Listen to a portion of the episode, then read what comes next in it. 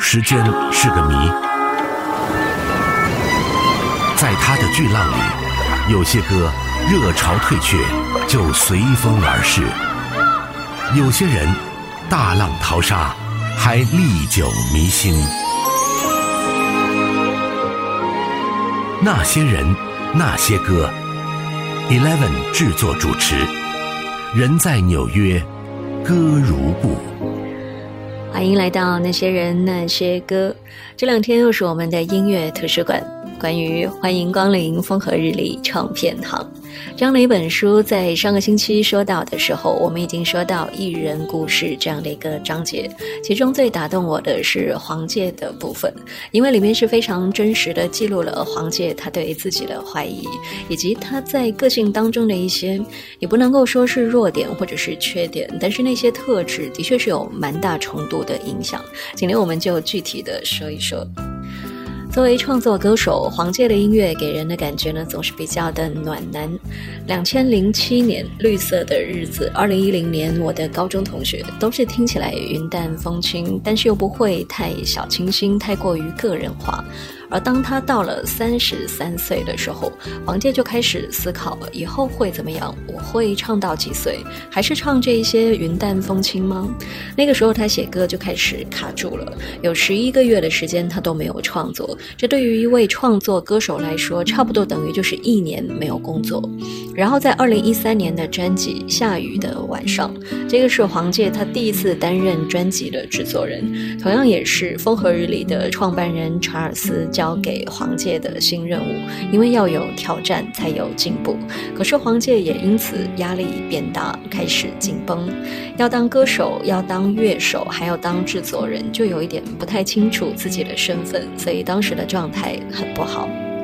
我知道你正经历一段黑暗期。不太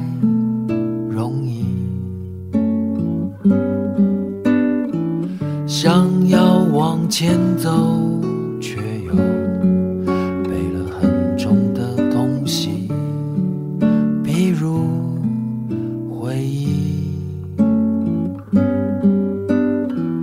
最近的天气真的不太好，每天都下雨，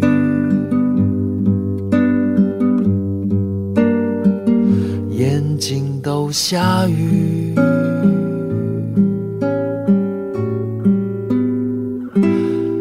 期待着明天的阳光晒干悲伤，温暖而奔放。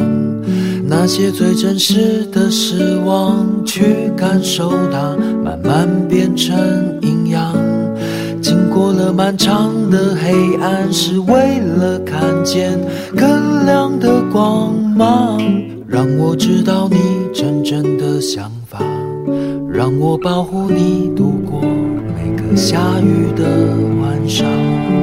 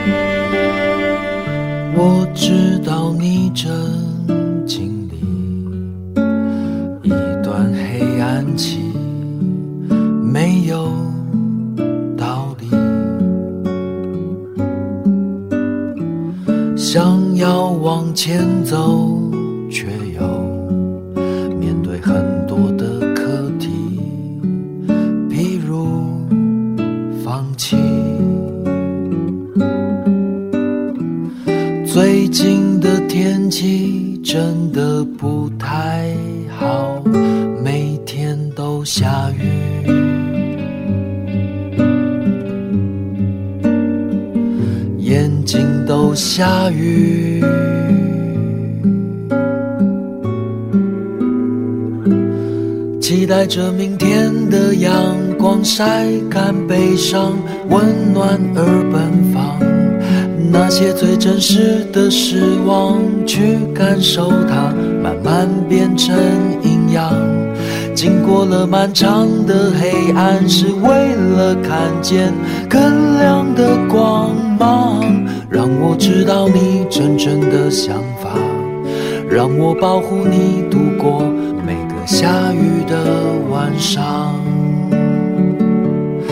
期待着明天的阳光晒干悲伤，温暖而奔放。那些最真实的失望，去感受它，慢慢变成阴阳。经过了漫长的黑暗，是为了看见更亮的光芒。让我知道你真正的想法，让我保护你度过。下雨的晚上。听到这首就是黄玠《下雨的晚上》。其实，在下雨的晚上这个阶段呢，黄玠他虽然开始有疑虑，但还算是相对顺利的度过了。那当时在台北的 Legacy 连续两天的门票都售罄，成绩也很不错。而且那时候他们还办了一个寻找戴安娜的活动，就是征集大家的故事。如果你的哪一位朋友需要帮忙，或者是他心情不好，那么黄玠呢就会亲自去找到那个人，给他一个惊喜，现场唱歌给他听。虽然在前。前期策划这个走出去的这个动作的时候，黄健心里面是有焦虑的，因为他可能不是那一种适合走出去的这种个性。但是当真的执行的时候，就发现自己的出现会给人感动，带给人温暖，他就也转变了心态。接下来我们听到就是他这首《戴安娜》，正是因为有了这首歌，才有了寻找戴安娜的活动。歌里面唱的就是一位大学毕业的女生 Diana，她初入社会，工作了几年，也许经历了工作上的挫折、搬家什么的。于是呢，这首歌就安慰她不要哭，人生有很多的谎言，但拼凑出来却是一个真实的世界。这是一条很漫长的路，路上的风景你要看清楚。昨天才穿着学士服去照相。今天就要离开住了四年的套房。你说时间过太快，还来不及悲伤，就要决定未来是怎样。每个人都会经历这个时期。每个人都会想念他的事情。我说人生像一出戏，过去的是电影，不要看得太入迷。戴安娜，不要哭，不要哭，戴娜。不要怕输，你会看见很多不一样的路。热情的心是你的地图，戴安娜。不要哭，戴安娜。不要怕输，这就是一条很漫长的路，路上的风景你要看清楚。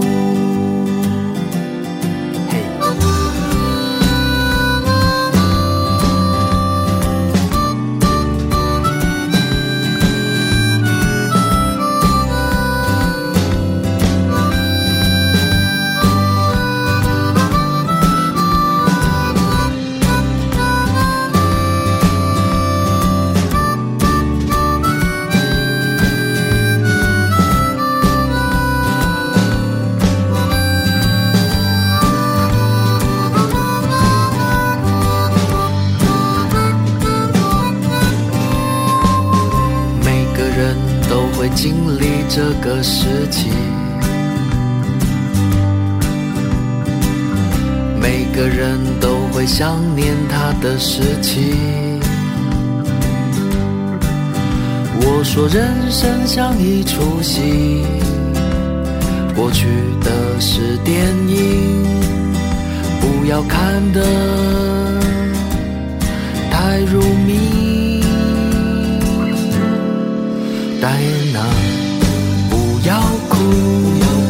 戴安娜，不要怕输，你会看见很多不一样的路，热情的心是你的地图，戴安娜。不要哭，戴安娜，不要怕输，这就是一条很漫长的路，路上的风景你要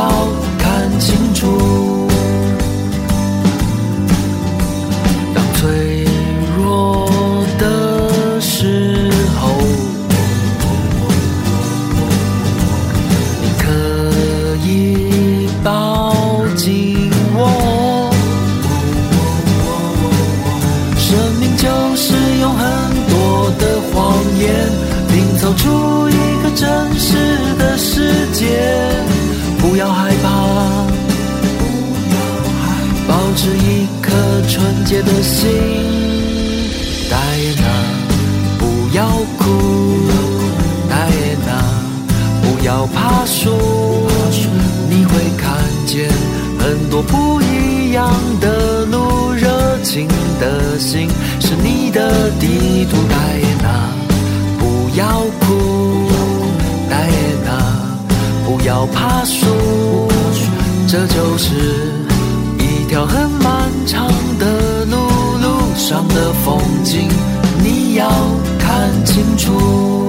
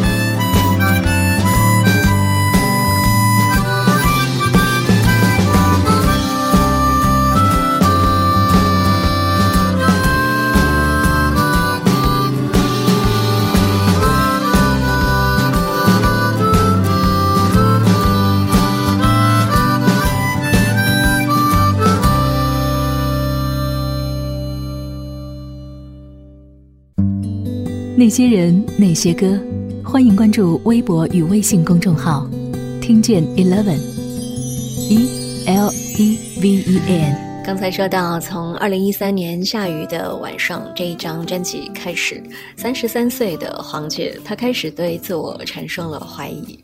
或许也不能够说那么简单的就用这个怀疑去概括，那可能是每个人到了三十多岁，有了一些年的工作经验，那不管是否进入婚姻、进入家庭，可能在这个年纪都会忍不住去思考未来，难免就会生出一些迷惘。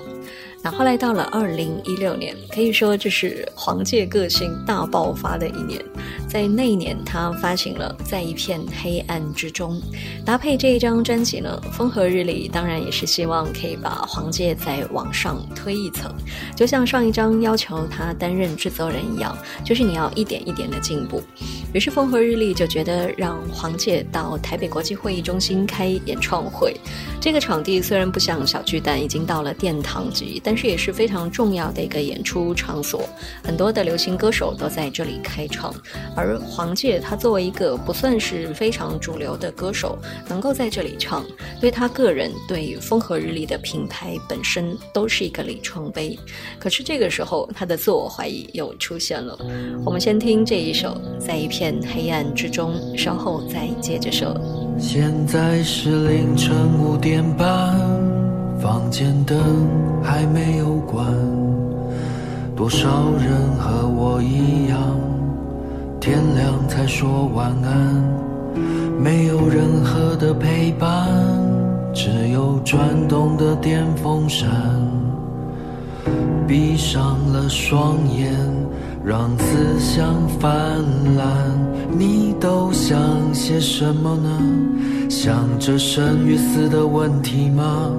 会这样问，是因为黑暗中特别害怕死亡，像是迷了路找出口的无助，像是世界静止存在的孤独，就快要天亮，看不见太阳。当你对世界感到冷漠，当你的眼。身变得空洞。当你住在蓝色的夜空，当一道伤口经过你的手，当止不住愤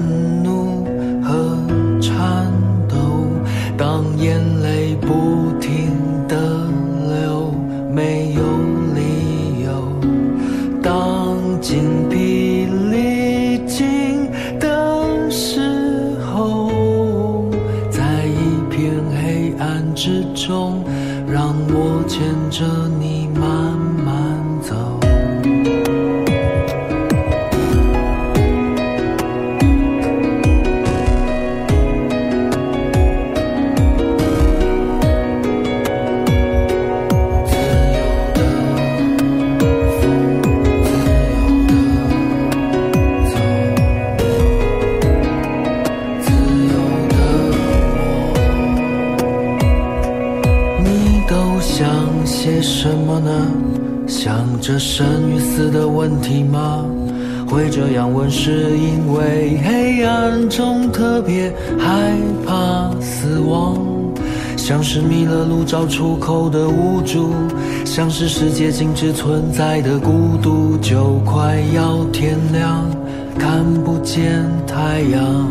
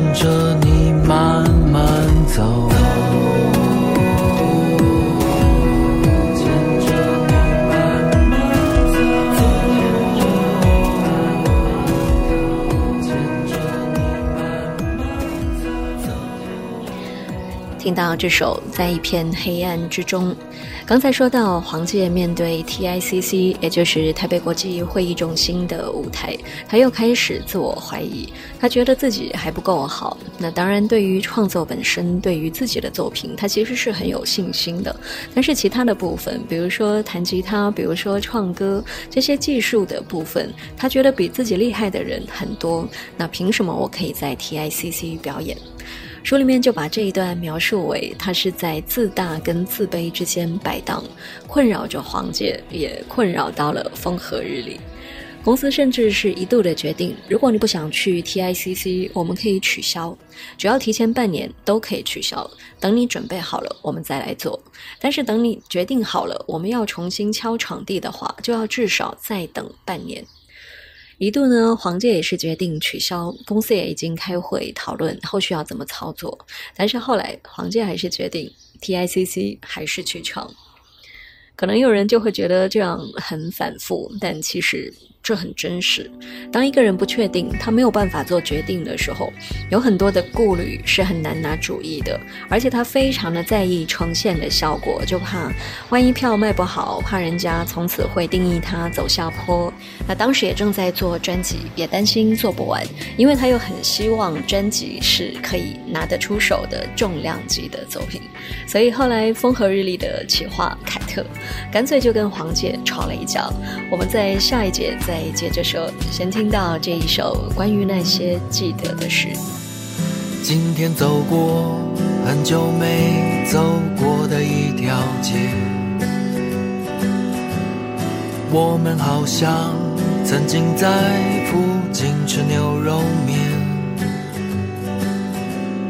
看着脚下穿破了你送我的那双鞋，才想起我我们已经分开好几年。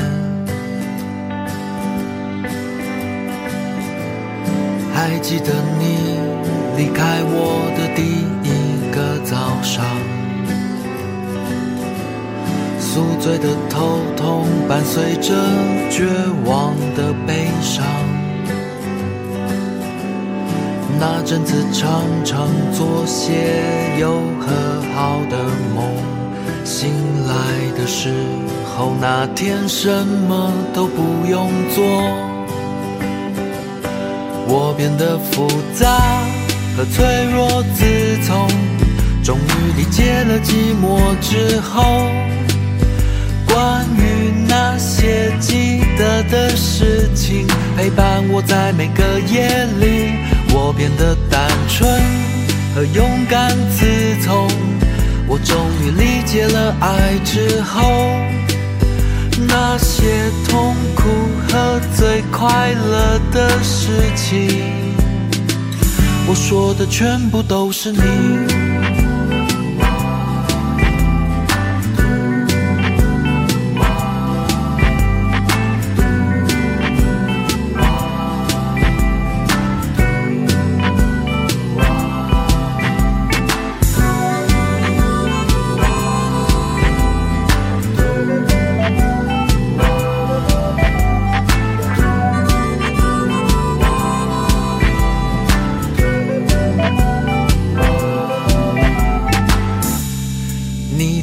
段变成了回忆的一部分，那是许多赤裸、真实又美丽的组成。记得的事，他就会一直都记得。你的经过，让我变成更好的我。我变得杂和脆弱，自从终于理解了寂寞之后，关于那些记得的事情，陪伴我在每个夜里。我变得单纯和勇敢，自从我终于理解了爱之后。那些痛苦和最快乐的事情，我说的全部都是你。我说的全部都是你。我说的全部都是你。我说的全部都是你。我说的全部都是你。我说的全部都是你。我说的全部都是你，我说的全部都是你我说的全部都是你，我说的全部都是你，我说的全部都是你，我说的全部都是你，我说的全部都是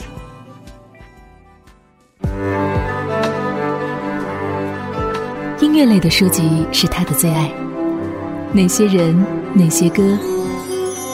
音乐图书馆，继续回到节目当中，那些人那些歌，这几个星期音乐图书馆单元关于音乐类的书籍，我们一起翻阅。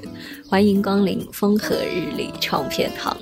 上半段我们说到黄介复杂又真实的个性，使得风和日丽的企划凯特跟他大吵了一架。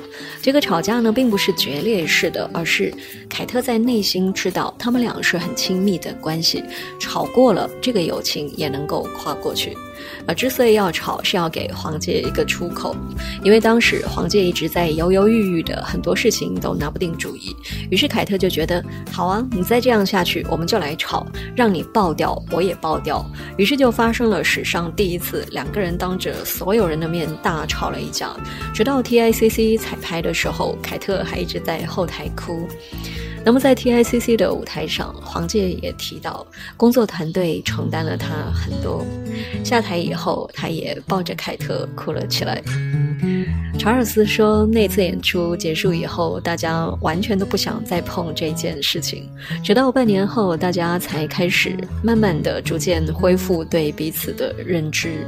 书里面也记录到，在接受访问的时候，黄介是面露歉意的看了一眼查尔斯。做了一个梦，梦里面我什么都没有。起床了以后，感觉好像还在做梦。每次想要改变，都会非常焦虑。睡前想未来。这是我的终作有压力，生活就变得很自闭。人是群居的动物，我想要联系，所以我写信给你，都是在问问题。你最近的生活，我很好奇。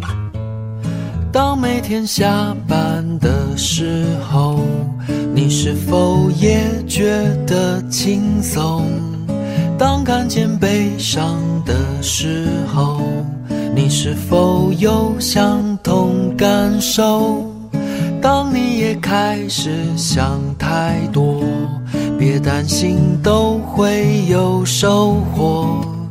当一天结束的时候，你是否真正满足过？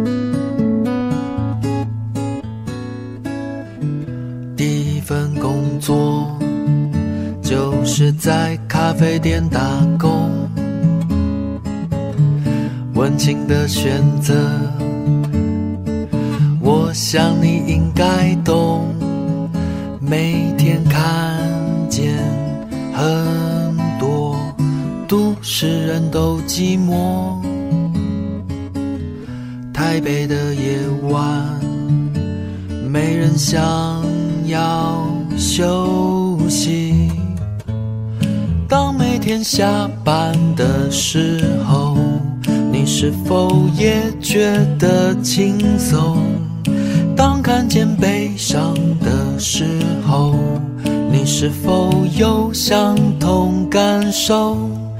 当你也开始想太多，别担心，都会有收获。当一天结束的时候。你是否真正满足过？真正满足过？真正满足过？听到这是黄玠的《当》。非常真实的记录着中年危机，记录自己的第一份工作是在咖啡厅打工。其实黄介的创作都很充实，他的个性如何，有时候呢不是那么容易控制的。那为什么说到书里面黄介的这个章节很打动我呢？因为我们总是太容易看到别人光鲜亮丽的一面，但其实每个人的心里都有黑暗面。这个黑暗面不一定是邪恶的，但是是一些自己内心过不去的坎，是一些类似心魔的存在。我在读读这一段的时候，就想起以前我读这个陈志鹏的书，他也是非常诚实的记录自己在小虎队里面的尴尬，他就坦诚的写到说自。自己是最不受欢迎的一个，记录自己内心的挣扎。明明自己外形跟演创都不差，可是际遇往往好像都不可测。那么在《风和日丽》这本书里面，黄介说到自己最糟糕的状态，就是在录音室里面一开口唱歌就觉得烂，怎么唱都烂，一直卡住卡住，于是就对自己很愤怒。看到这里，我真的很为这种诚实所打动。不是说我欣赏这样的个性，那当然，也许某种程度上我是稍微可以理解的。可是打动我的是这整件事情，包括风和日丽他们当时共同经历的这个疲惫，包括出书的时候，他们也接受把这一段放进去。接下来听到这首《他的生活》，可以说是 Diana 那一首歌的续集。忙到现在才下班，回到家已经十点半，怕楼梯有一点腿软，才想起今天没吃饭，画面好像在旋转，还得出门买晚餐，街上的人们笑开怀，原来是 Friday night。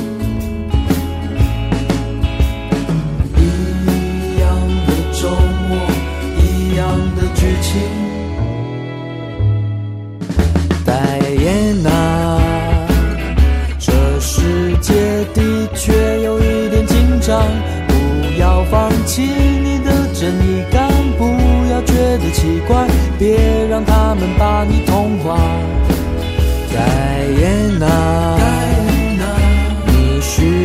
个充满爱的心脏，就顺从你心中的欲望，我会一直听你说话。渐渐习惯微波炉的晚餐，生活就是重复播放几天一个循环。我很心你自己的呼吸，我需要你还有想法，很多想法。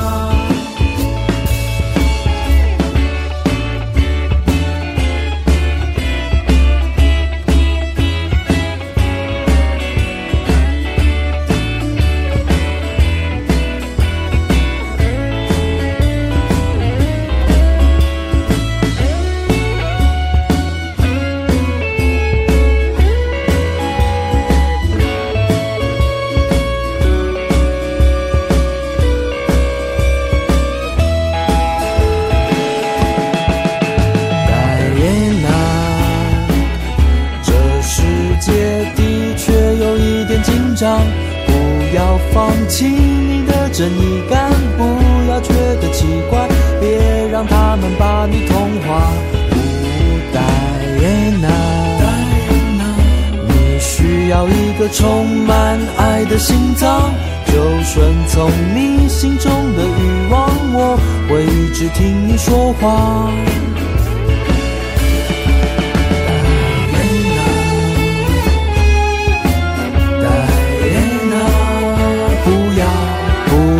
放弃你的正义感，不要觉得奇怪，别让他们把你同化。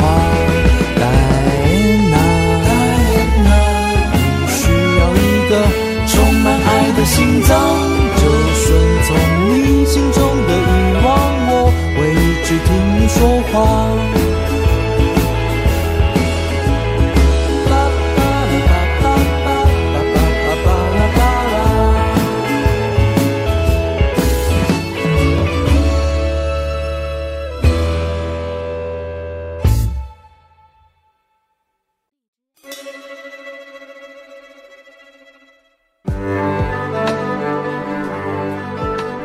类的书籍是他的最爱。哪些人，哪些歌，音乐图书馆。今天节目前面三节的时间，我们已经完成了《风和日丽》这本书艺人故事的这个章节。那么下一个部分呢，也许故事性没有那么的强，可是却是我非常爱读的各位专业人士的专访。第一位接受访问的是我们内地的王基凡。如果你听说过一本杂志叫做《Rice 米饭》，王纪凡就是这本杂志的创办人。后来他也曾经任职于《城市画报》《南方都市报》，现在是华语音乐传媒大奖的评审。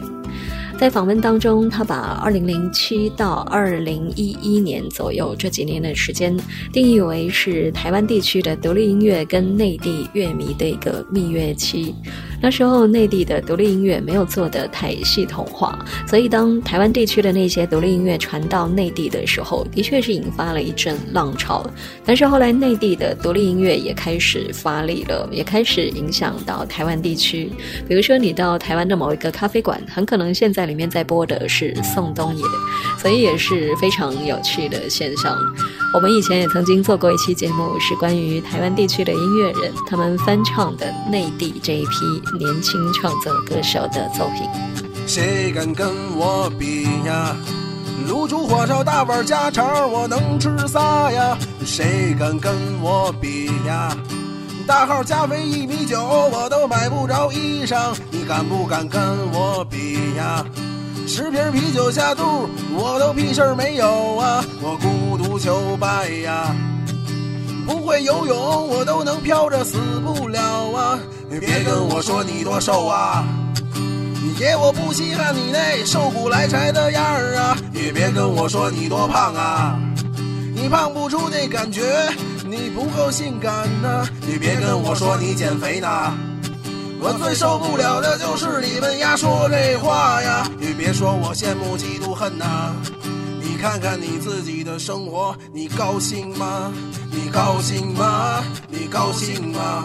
你瘦你高兴吗？你心烦吗？你悲剧了吧？我胖我高兴啊！胖子的心都是细腻的，当你喝醉了需要别人背你回家的时候，胖子的心都是温柔的，当你需要爱的时候，胖子的心都是坚强的，天大的事儿我一步一个大脚印儿啊，胖子的心都是铁打的，谁敢招我，我一屁股坐死他呀！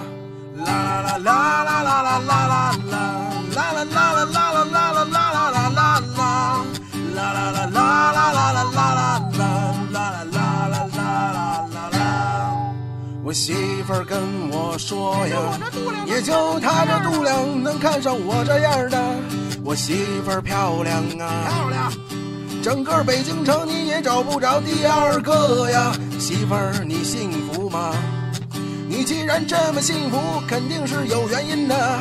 你看我夸她两句吧，给她美的都合不上嘴了，合不上嘴了，合不上嘴了，合不上嘴了。你高兴吗？你高兴吗？咱一块高高兴兴的吧。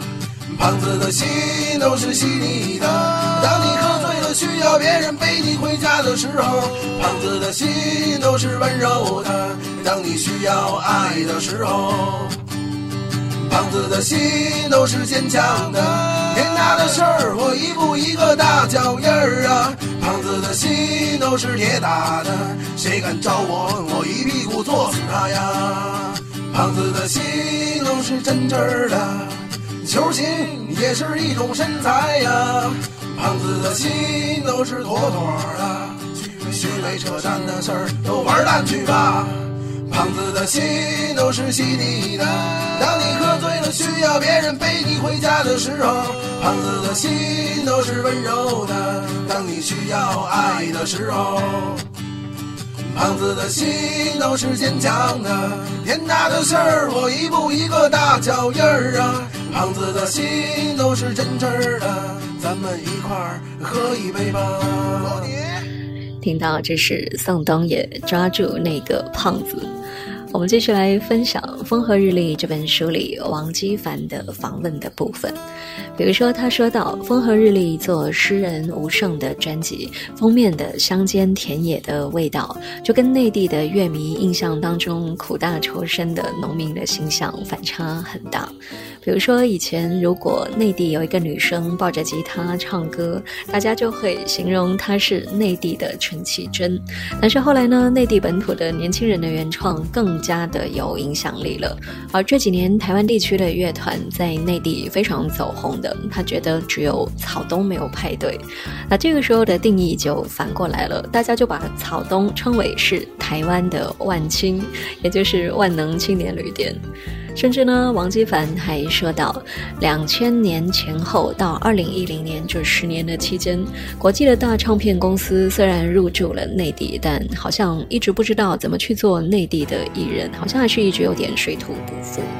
而当港台的独立音乐慢慢的起来，年轻人就意识到，原来可以这样做音乐，用自己的身份，不需要去仰仗唱片公司，而风和日丽就是其中一个非常好的样本。最后呢，还非常中肯的，他提出一个问题，就是当大家把独立音乐定义为是二十多岁的青年听的音乐、做的音乐，但是当这些青年成熟之后，会是怎么样的状态？要怎么继续做？有没有其他的可能？我真的是太喜欢这一些分享观点的过程了。在明天的节目当中，还会跟你说到更多像这样的访问。时间关系，今天就先到这里。那些人那些歌我是 eleven 我们明天见。嘿愉快的人啊。